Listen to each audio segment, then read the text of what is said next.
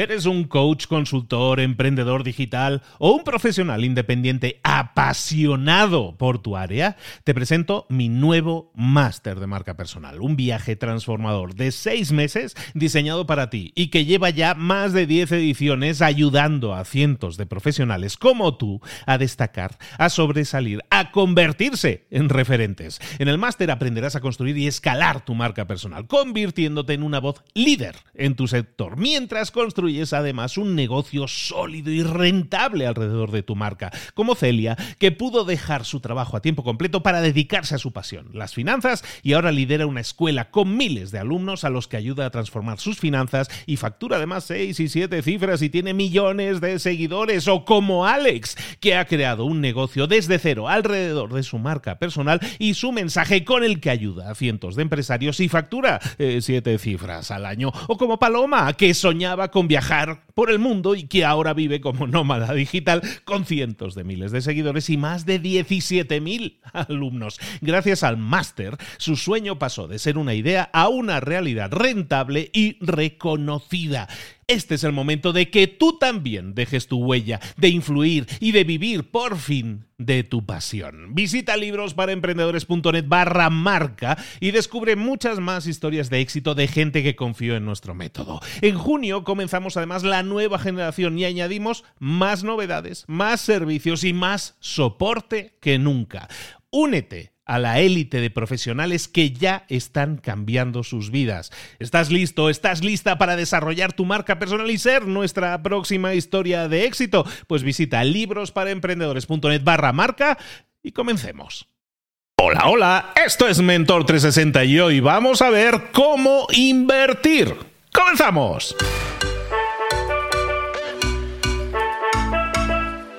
Efectivamente llegó el momento de hablar con nuestro mentor del día. Mentora en este caso, volvemos a hablar de dinerillo, de las finanzas personales, de lo malos que éramos antes porque no teníamos control de nuestro dinero, de cómo podíamos ahorrar, de cómo podíamos gestionar un poco el dinero que nos entra, que a lo mejor es el mismo siempre, pero a lo mejor podemos eh, eh, repartirlo un poco mejor, hacer un poco más de malabarismos con ellos, lo vimos en un episodio anterior que te recomiendo mucho, si acaso lo enlazamos por aquí también. Pero vuelve por la puerta grande nuestra queridísima mentora en finanzas personales, autora del libro Hazlo bien con tu dinero, una de las personas, si no la que más seguidores tiene en redes sociales en español hablando de finanzas personales, que vuelve aquí con nosotros. Nosotros la tuvimos primero. Celia Rubio. Celia, ¿cómo estás, querida? Hola Luis, encantada de volver por aquí por Mentor 360 otro día más. Esta ya se ha convertido en mi segunda casa, así que encantadísima.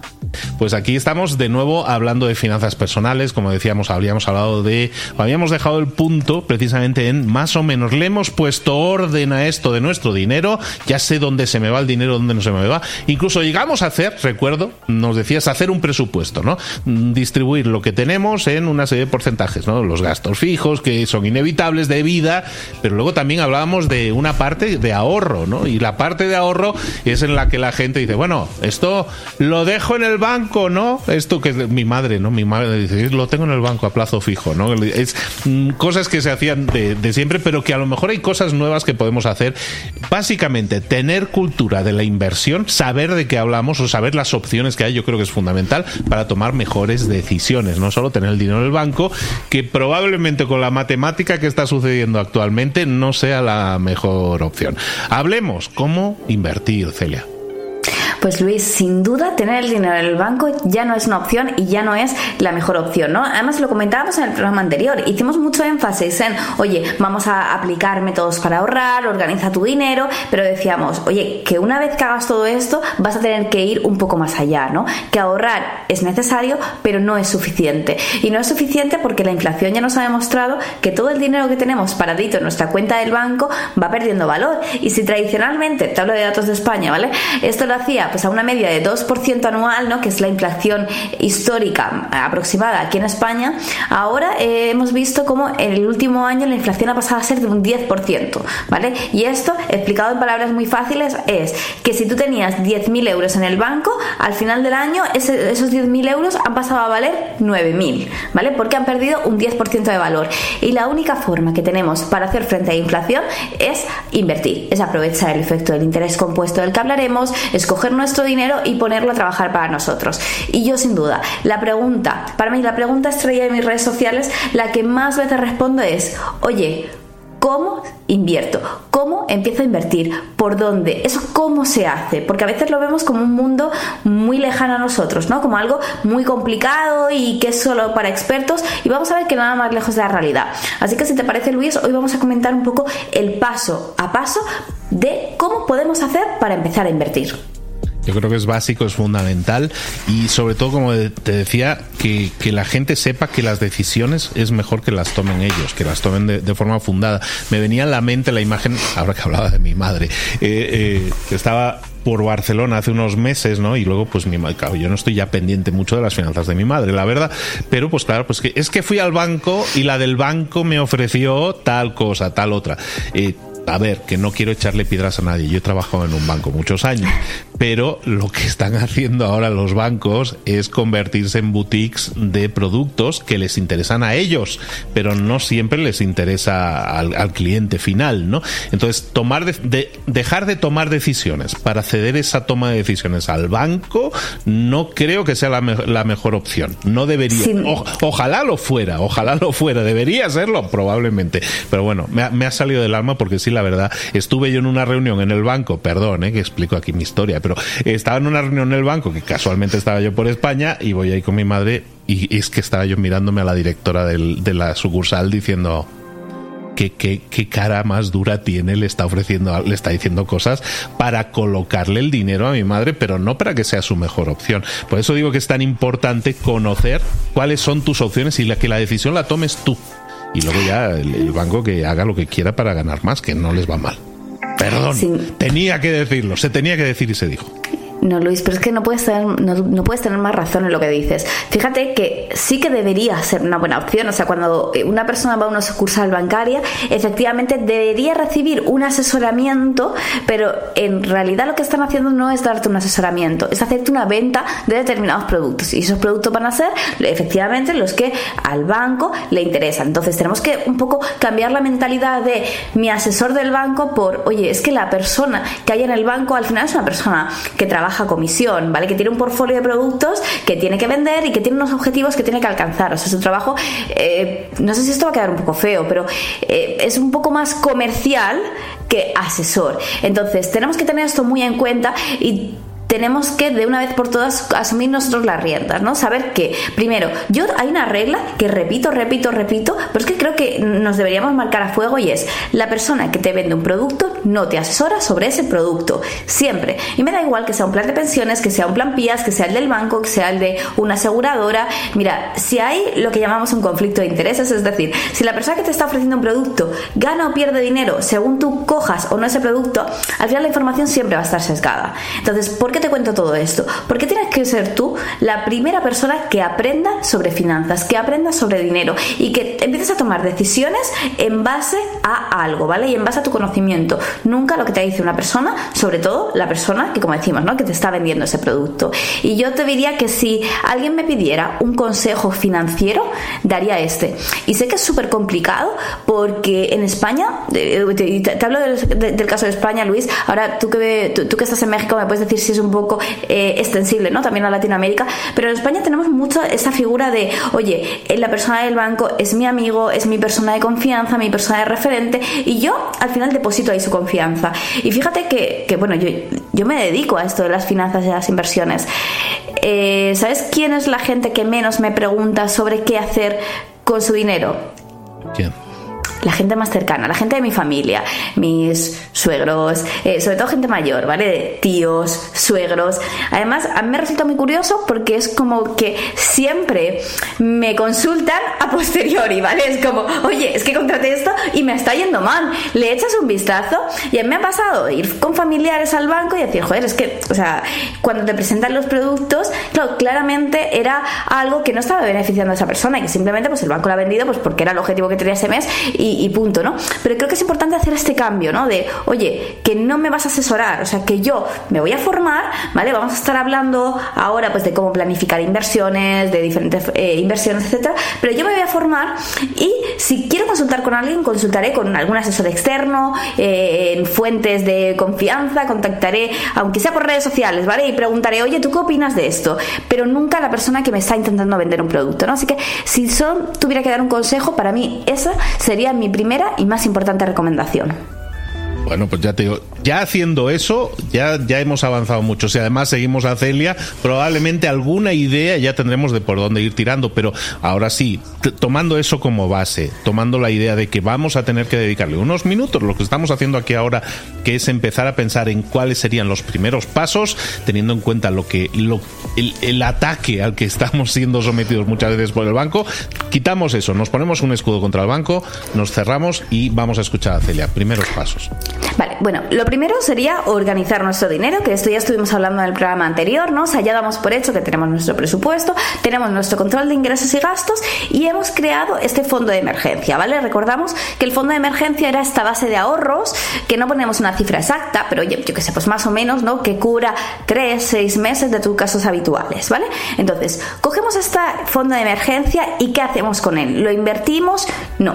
La idea es que este fondo de emergencia pongamos en el anterior programa, creo recordar que decíamos 5.000 euros, ¿no? Por ejemplo, de fondo de emergencia. Vale, pues este fondo de emergencia lo vamos a poner en un sitio que tengamos siempre accesible y siempre disponible. ¿Dónde puede ser? ¿Vale? Pues depende. Si estamos en, España, por ejemplo, ¿no? Podremos, una buena opción es ahora, con las subidas de tipos de interés, vamos viendo cómo cada vez más aparecen cuentas corrientes remuneradas, que al final son cuentas normales, ¿no? Como las que todos utilizamos, pero que te dan algo de remuneración. De aquí no esperemos que vaya a ser lo que nos vaya a dar la libertad financiera, lo que nos vaya a hacer crecer nuestro dinero, no. Pero ten en cuenta que queremos algo básico para un dinero que sí o sí tengo que tener parado, porque, oye, es el dinero del que voy a tirar ante cualquier emergencia pues si puede no perder todo el valor y que me dé un 1, un 2% que están empezando a dar ahora algunos bancos, pues vale, fenomenal. Así que yo te diría que el primer paso es, si estás en España, en México, buscar una cuenta corriente remunerada para guardar este fondo de, este fondo de emergencia. Esto no es un plazo fijo, que tú también lo ponías de ejemplo al principio, es, distinto, ¿eh? Una cuenta corriente es una cuenta normal donde nuestro dinero está siempre disponible, que podremos tener tarjetas de crédito, débito, que no tiene condiciones, ¿vale? Porque ya te digo, la idea es que podamos tirar de este dinero en caso de ser necesario. Que nos están escuchando de algún país con eh, monedas muy inestables, ¿no? Por ejemplo, Argentina, Venezuela. ¿Qué hacemos? ¿Guardamos nuestro dinero en pesos argentinos? No, desde luego que no, ¿no? Y bueno, y esto seguramente a la gente de Argentina ni siquiera haga falta decírselo, ¿no? Ya lo tienen más que, más que claro. En este caso vamos a guardar nuestro fondo de emergencia pues en moneda extranjera. Y de nuevo, aunque no lo tenga eh, invertido, pues lo tengo en una cuenta en dólares por ejemplo, y ya está, ¿vale? Pero ahora bien, una vez que yo ya tengo esta base, ¿vale? Y la tengo pues en una cuenta remunerada, la tengo en alguna moneda extranjera, ¿Cómo lo hago? Pues bien, para empezar a invertir, Luis, la primera parte sería la misma que cuando hablábamos de cómo organizar nuestro dinero, es decir, marcarte tu meta económica. Y es que siempre empezamos por aquí porque es fundamental. Y fíjate que en inversiones yo creo que nuestra meta económica debería estar muy relacionada con este concepto de libertad financiera, ¿no? Que seguramente hayamos escuchado hasta la saciedad, pero que a veces nos suena como algo un poco utópico, algo difícil de alcanzar y vamos a ver que no es tan así. Fíjate que mm, siempre hablamos de la libertad financiera como este momento en el que ya no tenemos que trabajar, salvo que queramos hacerlo, ¿no? Es decir, en el que tenemos ingresos pasivos suficientes para cubrir nuestros casos habituales, que si por ejemplo nosotros necesitamos 1.500 euros, 1.500 dólares para pasar el mes, pues esos 1.500 dólares me llegan por otras fuentes que no son mi trabajo, ya sea por pisos que tengo alquilado, ya sea pues porque he invertido dinero y tengo dinero en, el banco, puedo ir retirando esa cantidad, ¿vale? Por varias cosas, pero yo he alcanzado esa, esa libertad financiera.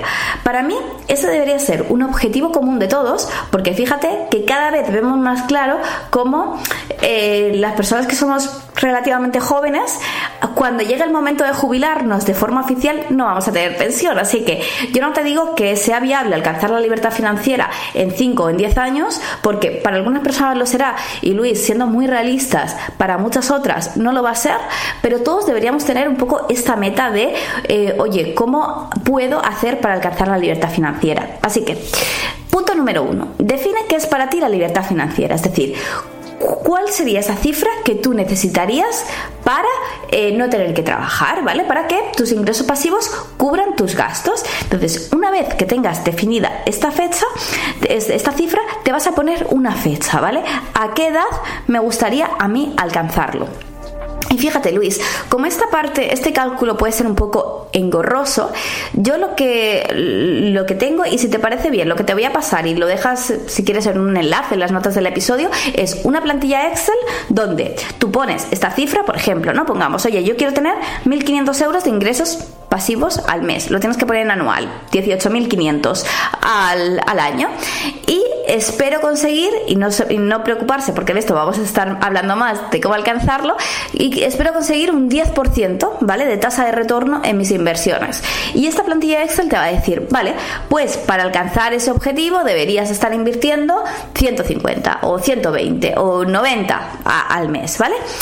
Y desde esa base vamos a empezar a dibujar nuestra estrategia de inversión, ¿vale? Siempre sabemos que en inversiones tenemos algo que es impredecible, es decir, yo puedo pensar que voy a obtener un 10%, que después llegue un año, pues como el año pasado, ¿no? Que fue un año muy malo, no solo para las criptomonedas que comentabas al principio, sino para cualquier tipo de inversión y realmente conseguir mucho menos. Pero bueno, al final vamos a utilizar siempre promedios históricos, por tanto, si miramos a largo plazo, es bastante previsible que lleguemos ahí, aunque, bueno, pues haya cierta variabilidad, pero más o menos esto nos va a servir de guía, ¿no?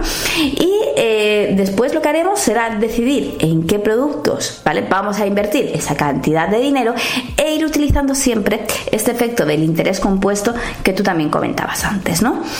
Seguramente mucha gente se esté preguntando, oye, yo he escuchado, o sea, me suena, yo he escuchado, eh, si me siguen a mí, seguramente en muchos vídeos o he visto por redes sociales el interés compuesto, pero realmente, ¿qué es, no? Y cómo puedo utilizarlo.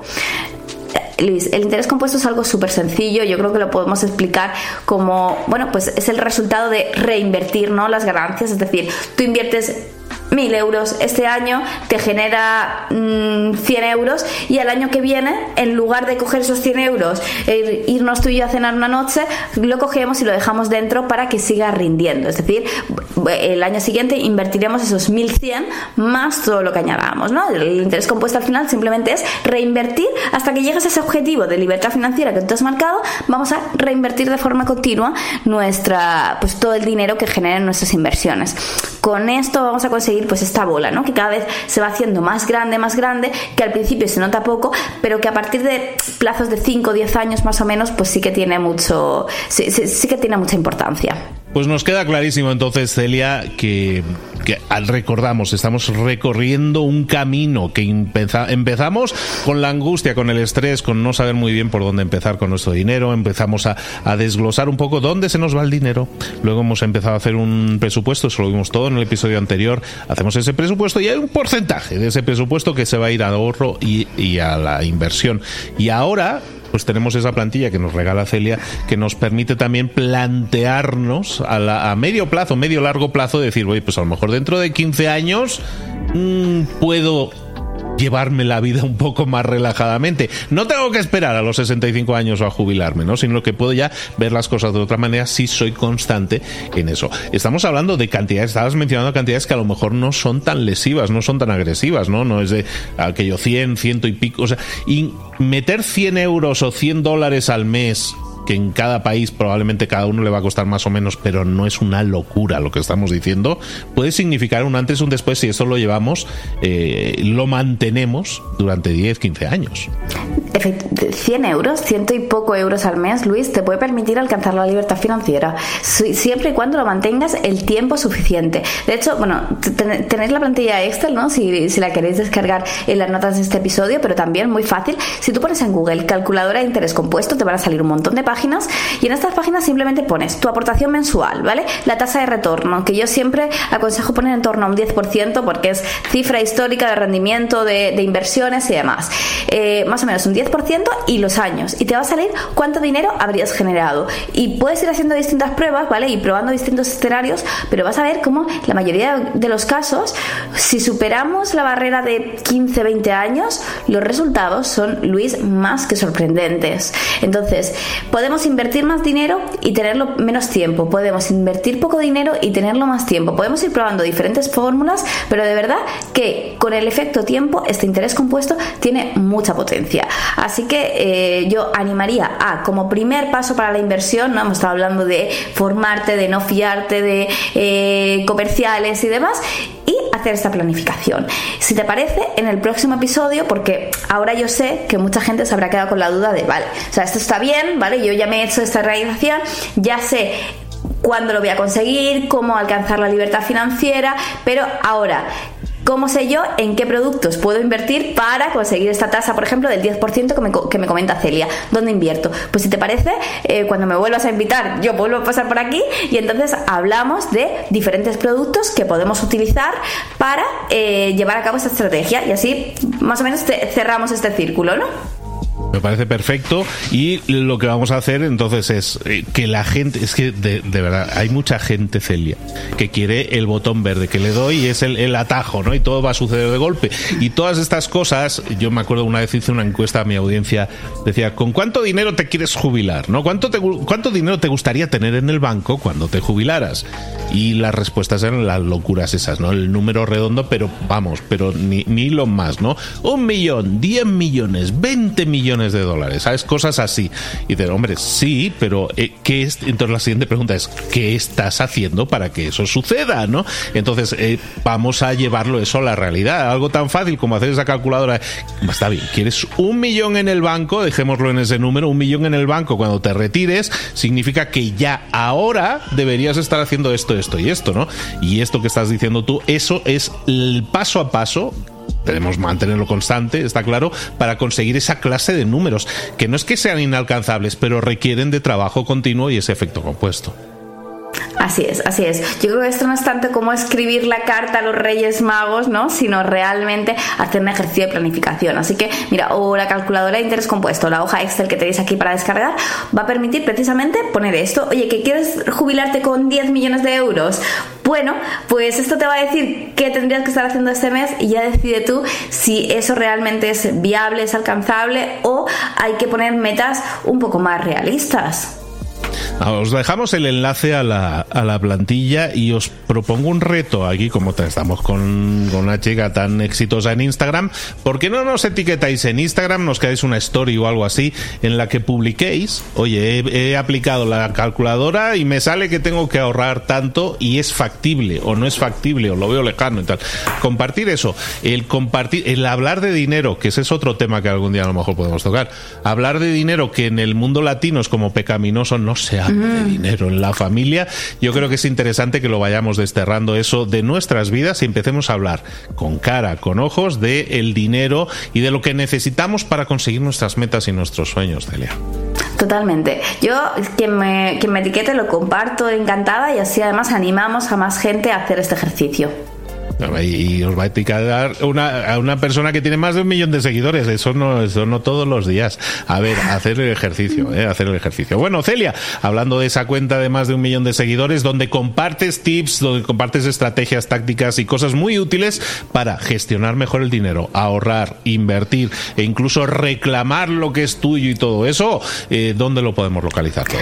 Bueno, pues me podéis localizar en cualquier red social como barra baja Celia Rubia, aunque sobre todo donde más eh, estoy es en Instagram. Ahí tenéis vídeos nuevos cada día, rondas de preguntas. Eh, si me preguntáis por mensaje directo, hago un esfuerzo enorme por contestar todos los que puedo. Es imposible, pero de verdad contesto eh, o intento contestar a la gran mayoría.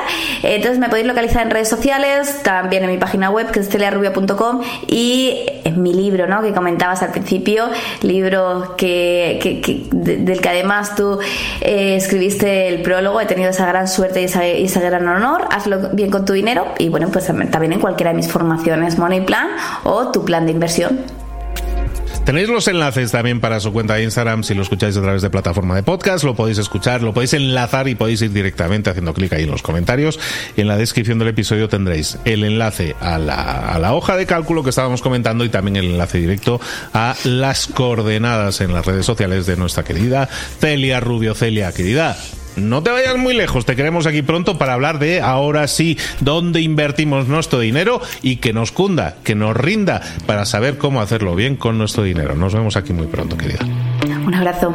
Si una de las ideas que hemos comentado hoy resuena en ti, te llama a ponerla en práctica, entonces define el paso más pequeño posible, el gesto más mínimo y hazlo ahora mismo. En lo personal o en lo profesional, expandir tu red de contactos, mejorar tus relaciones con los demás, aprender alguna cosa nueva, poner en práctica una pequeña técnica que te ayude, que te sume, todo suma, pero solo si lo pones en práctica, no si piensas en ponerlo en práctica. Tienes que ponerlo en práctica para pasar a la acción. Acuérdate de este ingrediente secreto también. El ingrediente secreto es la actitud, tu actitud. Tu actitud transmite. Si sales a la calle con ganas, la gente lo va a notar. Si sales a la calle sin ganas, la gente también lo va a notar. El mundo está ahí fuera, te está esperando. Por lo tanto, sal ahí fuera, sal a la calle y sal con ganas, con actitud. No esperes a mañana. Ya sabes lo que tienes que hacer y ya sabes que lo puedes hacer hoy. No veas pasar la vida, vive la vida. Tienes las mismas 24 horas que tienen los demás. Haz que valgan la pena. Entrega en estas próximas 24 horas tu mejor versión. Te esperamos aquí mañana para continuar creciendo. Te esperamos aquí mañana con más mentores. Pero el día de hoy está completito delante de ti. Así que ponte en pie, pisa fuerte, respira hondo, sal ahí fuera y conquista tu día. ¿Eres un coach, consultor, emprendedor digital o un profesional independiente apasionado por tu área? Te presento mi nuevo máster de marca personal, un viaje transformador de seis meses diseñado para ti y que lleva ya más de 10 ediciones ayudando a cientos de profesionales como tú a destacar, a sobresalir, a convertirse en referentes. En el máster aprenderás a construir y escalar tu marca personal, convirtiéndote en una voz líder en tu sector, mientras construyes construyes además un negocio sólido y rentable alrededor de tu marca, como Celia, que pudo dejar su trabajo a tiempo completo para dedicarse a su pasión, las finanzas, y ahora lidera una escuela con miles de alumnos a los que ayuda a transformar sus finanzas y factura además seis y siete cifras y tiene millones de seguidores, o como Alex, que ha creado un negocio desde cero alrededor de su marca personal y su mensaje con el que ayuda a cientos de empresarios y factura eh, siete cifras al año, o como Paloma, que soñaba con viajar por el mundo y que ahora vive como nómada digital con cientos de miles de seguidores y más de 17.000 alumnos. Gracias al máster, su sueño pasó de ser una idea a una realidad rentable y reconocida.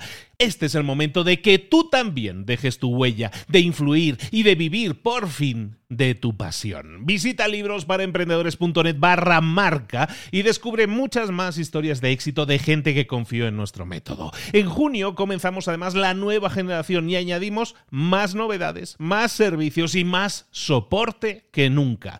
Únete a la élite de profesionales que ya están cambiando sus vidas. ¿Estás listo? ¿Estás lista para desarrollar tu marca personal y ser nuestra próxima historia de éxito? Pues visita librosparaemprendedores.net barra marca y comencemos.